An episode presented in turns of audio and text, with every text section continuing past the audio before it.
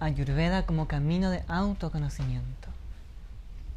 En el mero título ya hay varias cosas que definir. ¿Qué cosa es Ayurveda?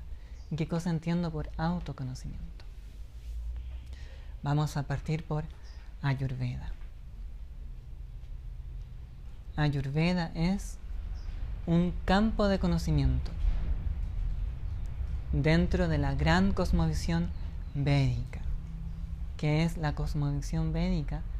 Es el producto cultural de la civilización védica.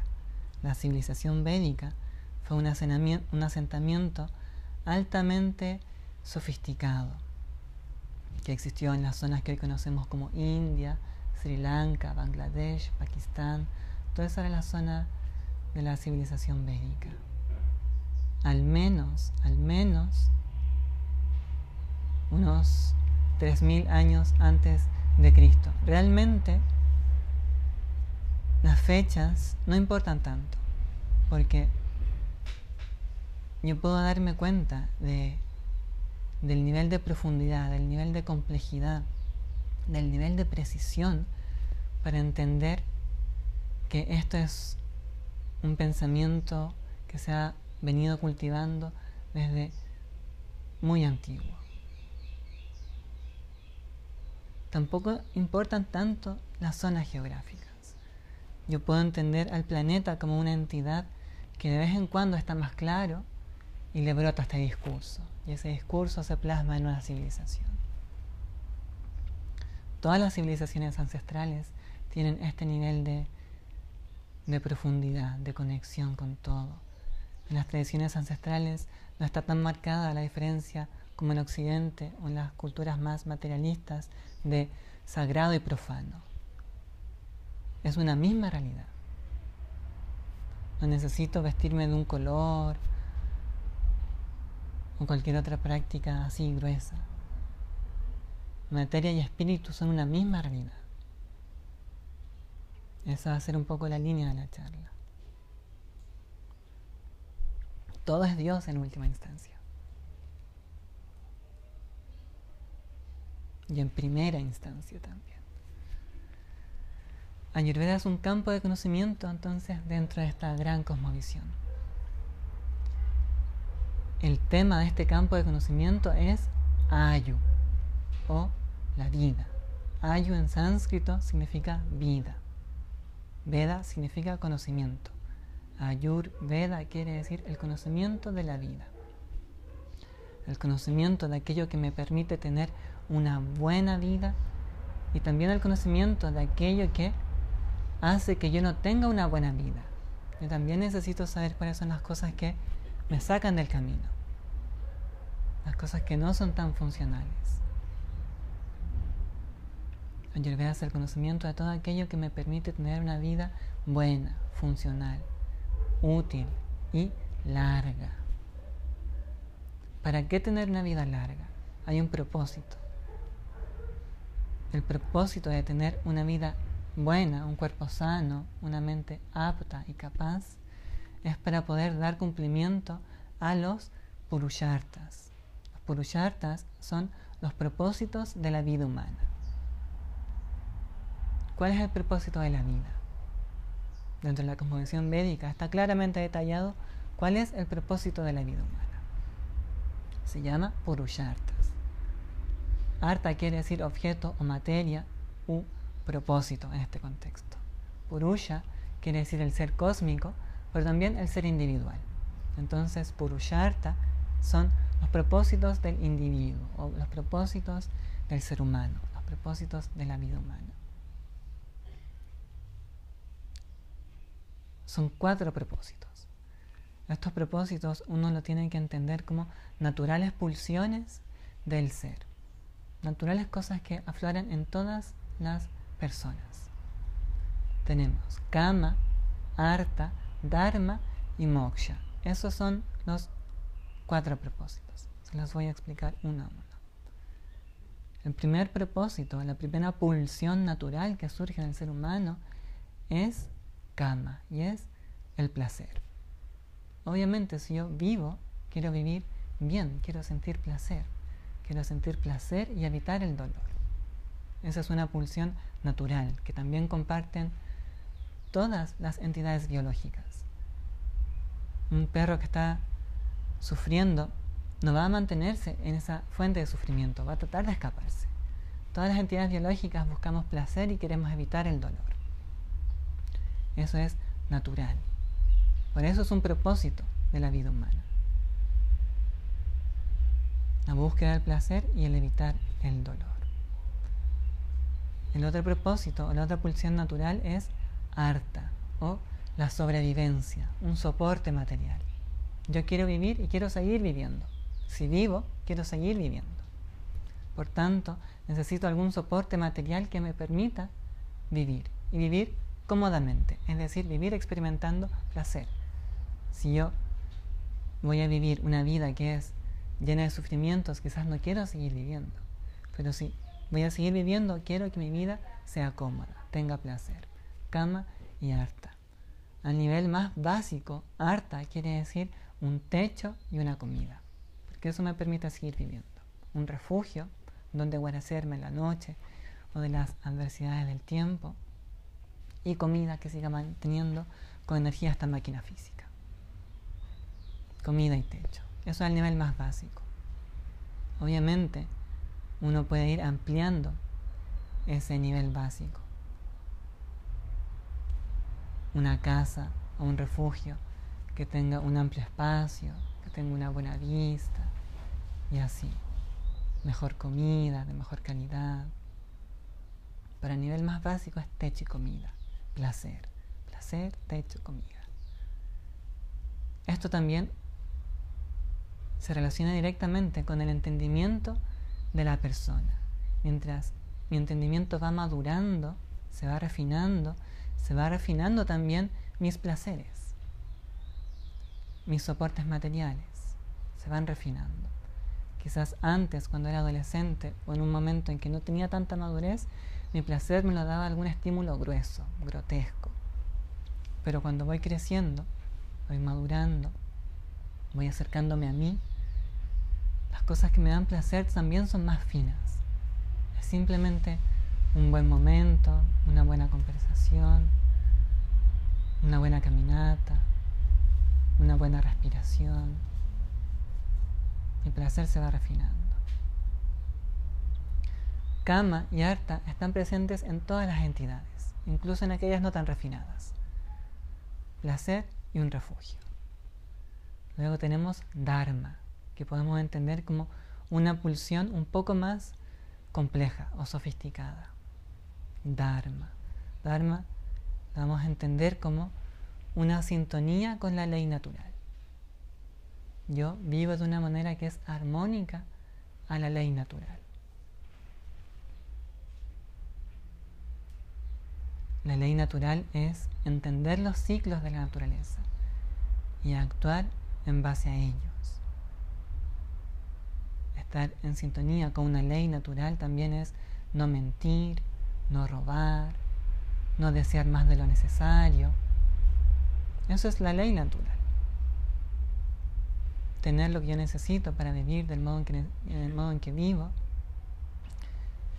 sin caer en vicios de acumulación de cosas innecesarias, porque al final todo es tan efímero, todo es tan rápido que no tiene ningún sentido acumular más de lo que necesito. Dharma es sintonizarme a una ley natural. Me gusta poner este ejemplo concreto. Yo vivo en un pueblito costero, chiquito, y vivo de la pesca. Yo pesco en el momento en que hay que pescar. No pesco en todo momento. Entiendo los ciclos, entiendo cuándo ir a pescar. Entiendo que si el pez está recién creciendo, no lo saco, porque si no voy a cortar todo el ciclo. El pez no seguirá creciendo y no se mantendrá esa población. Entonces yo lo saco en el momento saco la cantidad adecuada para mi subsistencia. Eso es el Dharma. Dharma es simplemente eso, sintonizarme, estar en armonía con mi entorno, tener una vida tranquila, Dharma. Entonces llevamos tres de cuatro propósitos o pulsiones naturales. Kama, el placer, Artha, el soporte material y Dharma, la armonía a la ley natural. Si yo me doy cuenta, puedo ver esos principios y entender que si vivo bien, tengo un buen soporte material, vivo cómodamente, disfruto del placer, vivo en armonía con todo lo demás, no alimento a nadie, no engaño a nadie. Está bien, no necesito nada más, tengo una buena vida. Pero hay otro propósito, moksha. Yo puedo entender estos tres primeros propósitos como materiales y moksha como no material o espiritual. Moksha no se despierta en todas las personas. Moksha se despierta naturalmente en las personas que han podido dar cumplimiento a los otros tres purushartas. Tengo mi vida ordenada, tengo mi comodidad, mi placer, mi soporte material, vivo en armonía con mi entorno, con los demás. Ahí recién es posible que yo empiece a vislumbrar que hay algo más. En la vida hay algo más. Hay un centro. Hay algo que yo de alguna manera siento, pero no puedo tocar totalmente. Pero hay algo que me invita a mí, que me invita a recogerme, que me invita a mirar más fino Esa es la puerta hacia moksha. Moksha literalmente quiere decir liberación. Moksha es liberarme de algo. ¿Liberarme de qué? Moksha es la liberación de la ignorancia. ¿Pero la ignorancia de qué? La ignorancia de mi verdadera naturaleza. Si yo ignoro cuál es mi verdadera naturaleza, entonces yo me identifico con esta especie humana, o me identifico con el género y creo ser una mujer, me identifico con alguna nacionalidad, me identifico con alguna creencia, me identifico con algún contenido mental. Moksha es liberarme de esa identificación, es liberarme de esa ignorancia. ¿Qué cosa soy realmente? ¿qué cosa soy realmente? Porque yo puedo entender, sí, tengo cuerpo de hombre, soy un ser humano, pero eso soy realmente. Si es que esa fuera la respuesta, yo no buscaría más, me quedaría tranquilo sabiendo eso. Soy un ser humano, soy un hombre listo. Pero no, hay en mí una sed de algo más. Hay una resonancia cuando escucho cosas sutiles sobre mi realidad más allá de la materia. Algo me conecta, algo me lleva a aquello a ese espíritu, a Dios, como decíamos al comienzo.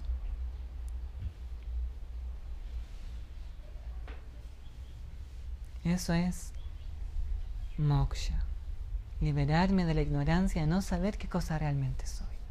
¿Qué cosa realmente soy? ¿De dónde está vida? ¿De dónde viene esta vida que alimenta mi vida? ¿Qué me permite existir ahora, en este momento? ¿Por qué estoy existiendo?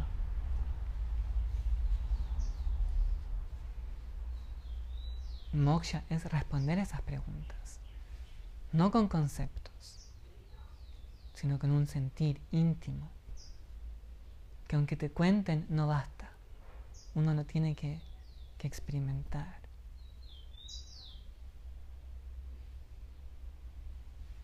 Para esa experimentación es súper útil el entendimiento de la materia, el entendimiento de aquello que no soy. Es un buen camino. Yo sé que no soy mis zapatos, porque me saco mis zapatos. Aunque ande con ellos gran parte del día, yo sé que no soy mis zapatos, porque me los puedo sacar. Pero mis pies, ¿yo soy mis pies? Supongo que tuviera un accidente y pierdo mis piernas. Yo sigo siendo yo aunque mis pies no están. Entonces mis pies no era yo. Podemos llevar la analogía de los pies a todo el cuerpo. Yo no soy el cuerpo.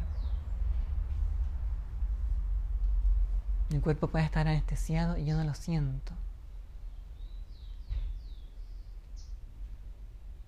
Yo cuando caigo en sueño profundo, yo no estoy consciente del cuerpo, pero yo sigo existiendo. ¿Cuál es esa existencia íntima? Que está más allá incluso de la conciencia que tengo de mi propio cuerpo. ¿Cuál es esa existencia que está atrás de mis pensamientos? ¿Dónde existen estos pensamientos? ¿Dónde existe esta mente? ¿Dónde existe el universo?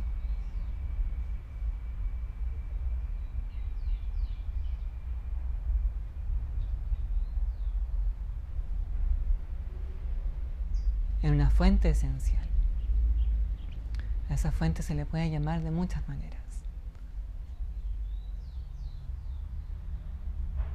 Dentro de esta cosmovisión se llama Brahman o la absolutidad, la totalidad. Algo que no tiene más partes, es la totalidad. Yo soy esa totalidad.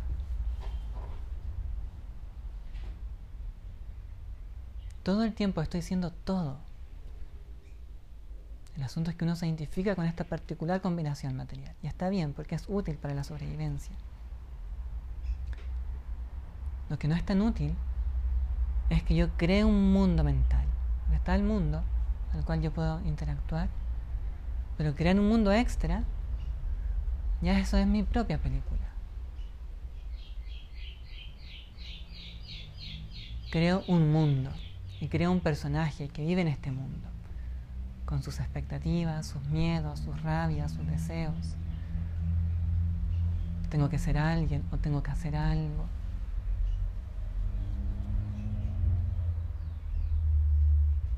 Pero realmente la vida humana, la vida de todo el planeta es tan mínima comparada con la vida de la totalidad. Es mucho más funcional usar el tiempo que yo tengo de combinación material, de humano, para conectarme con esa totalidad, para conocer realmente qué cosa soy, más allá de un ser humano. Para eso podemos partir conociendo qué cosa es el ser humano, qué cosa es la materia, qué compone al ser humano, cómo funciona la mente.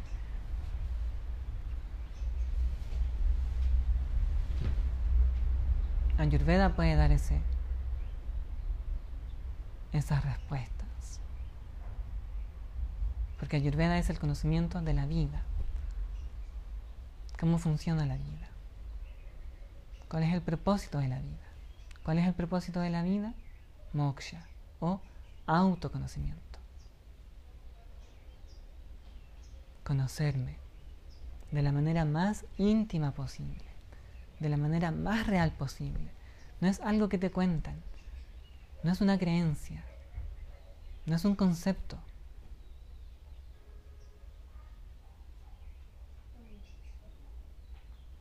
para llegar a ese estado de total entrega, de total renuncia a seguir pensando. Es altamente útil etiquetar esta manifestación, clasificarla ordenadamente, entender las distintas densidades, entender las distintas influencias, entender el comportamiento del cuerpo, de la respiración, del discurso.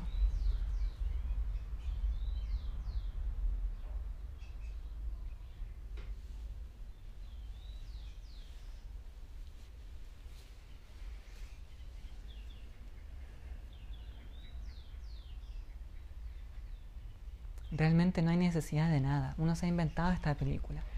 Y una vez que ya se embarcó en este tren, tiene que seguir. Pero realmente no tiene por qué ser así. Yo puedo seguir con el personaje, puedo seguir con las responsabilidades del personaje, pero al mismo tiempo yo puedo empezar a conocerme realmente, a ir hacia adentro realmente, a aprovechar el tiempo que tengo un cuerpo humano, una mente capaz.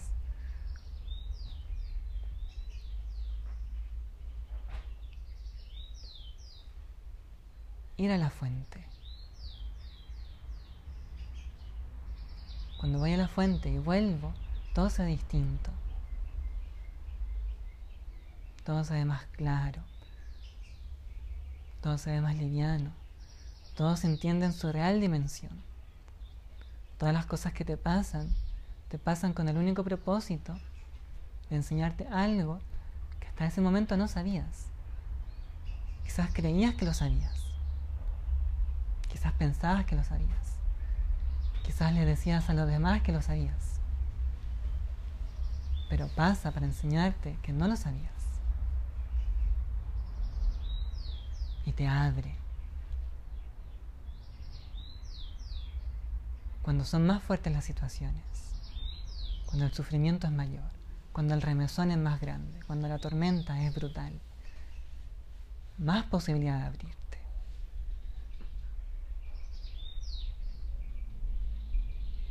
Así como cuando quieres hacer un pan, debe amasar bien la masa, debe aplicarle esa fuerza, darlo vuelta una y otra vez, de distintas formas.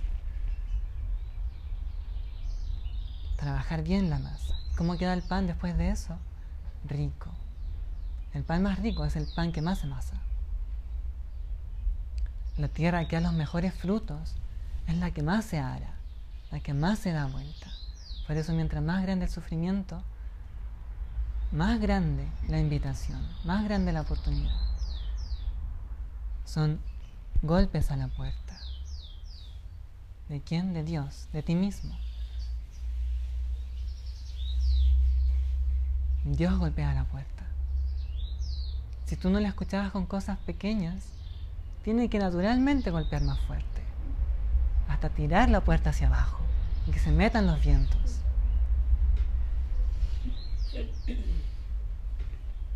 Pero es siempre una bendición. Es la bendición, porque ese es el propósito de la vida humana. Ser uno con Dios, ser uno con uno. Estar en totalidad.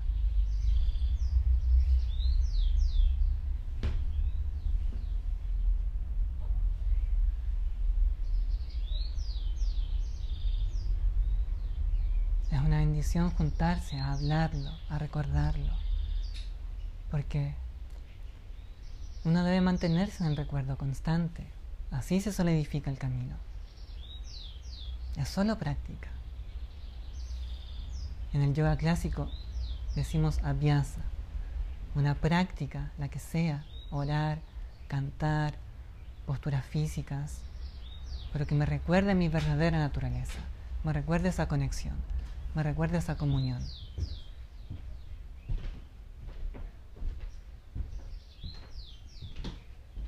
cualquier práctica que me recuerde que todas las historias del personaje tienen un último propósito. Yo mismo.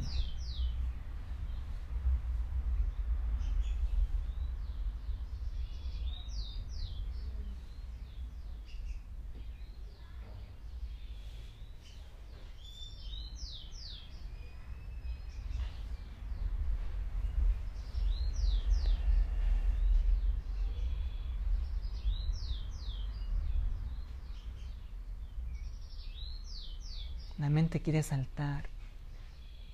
A veces cuando estoy tranquilo, me doy cuenta que estoy bien sin necesitar nada y la mente empieza a saltar, a caer en patrones de pensamiento. Esto no es más que una máquina que yo debo entender cómo funciona. No es más que práctica. Para eso el recuerdo constante es útil cualquier práctica que mantenga en el recuerdo de esta realidad, la más real de todas.